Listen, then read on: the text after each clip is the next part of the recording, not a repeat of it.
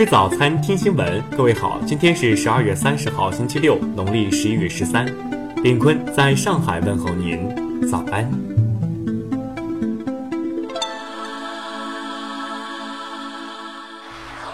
首先来关注头条消息：非典型肺炎 SARS 及严重急性呼吸综合征。世卫组织公布的疫情显示，二零零二年底到二零零三年八月。非典全球共波及三十二个国家和地区，全球感染人数共八千四百二十二例，死亡九百一十六例，平均病死率为百分之十点八。由于 SARS 属于致病性高的烈性病毒，零五年之后，随着疫情远去，国内的研究者也少了很多。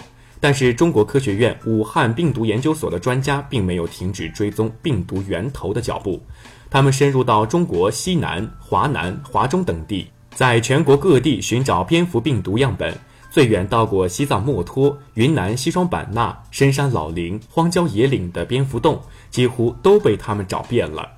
经对比，蝙蝠洞中发现的 SARS 样冠状病毒，它们的各个基因和 SARS 病毒的最高相似度达到百分之九十七以上，属高度同源。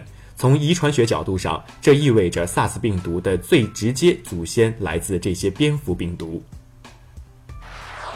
听新闻早餐知天下大事。交通部日前要求，在明年年底之前，基本实现二百二十城市一卡通互联互通。二零一八年一月一号，中国第一部推进生态文明建设的环境保护税法将正式实施，居民个人不缴纳环境保护税。今年我国粮食生产保持稳定。粮食产量一点二三万亿斤，农民收入有望突破一点三万元，收入增幅高于 GDP 和城镇居民。财政部日前表示，今年落实并完善营改增试点政策后，全年为企业减负将超过一万亿元。最高人民检察院元旦起将正式启用检察办公管理信息系统，公文网上审批将全程留痕。明年铁路春运时间表日前出炉，春运自明年二月一号开始，三月十二号结束。元旦起，被称为“最严奶粉新政”的配方注册制将正式实施。届时，在我国销售的所有婴幼儿配方乳粉均需获得相关注册证书。昨天，国内包括上海易报在内的十多家纸媒宣布将休刊停刊。多家报纸宣布缩短出版周期。再来关注国际方面的消息。美国和土耳其日前宣布全面恢复相互签证服务，使持续近三个月的签证风波告一段落。美国日前被指对俄罗斯侦查活动设置障碍，俄方随即展开反击，表示将取消美侦察机在本国三座机场过夜的权利。并废除多份双边协议。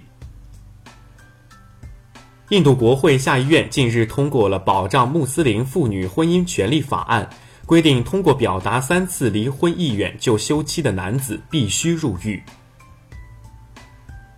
日本首相安倍晋三昨天开始了自己的六天小长假，这期间他将通过打高尔夫及观看电影的方式让自己放松。意大利总统马塔雷拉近日宣布解散国会，准备在二零一八年三月四号举行大选。由于该国政坛势力三足鼎立，政局可能迈向不确定局面。法国巴黎近日出现多名流浪儿童无家可归，为取暖在洗衣机里过夜，被网友拍下上传到社交网络后引发民愤。为纪念一名因癌症去世的男童，以色列特拉维夫近日建成一座高三十六米的乐高玩具塔，有望打破吉尼斯世界纪录。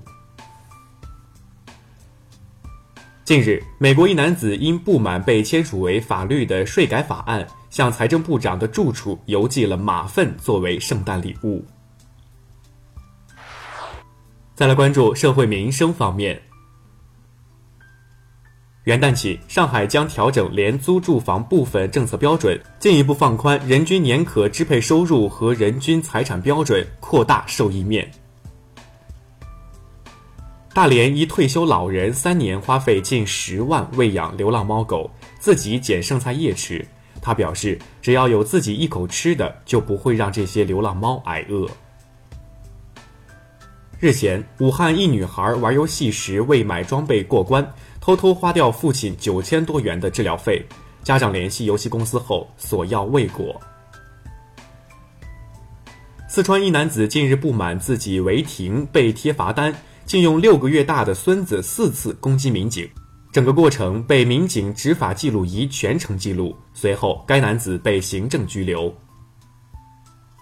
在海口上学的孙女士近日为了提升自己的信用卡额度，轻信一名网友支付给对方二十八笔，共计三万多元。目前，警方已受理此案。最后来关注文化体育方面。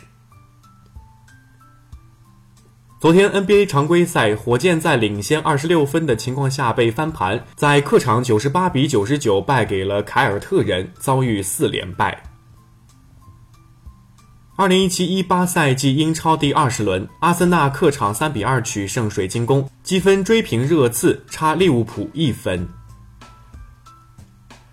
近日，为推动文物信息资源共享，促进文物保护和利用工作，国家文物局在政府网站上公开了三百四十六点一三万件全国博物馆馆藏文物信息。电影《解忧杂货店》昨天正式上映，这是继嫌疑人的现身之后第二部搬上中国大银幕的东野圭吾作品。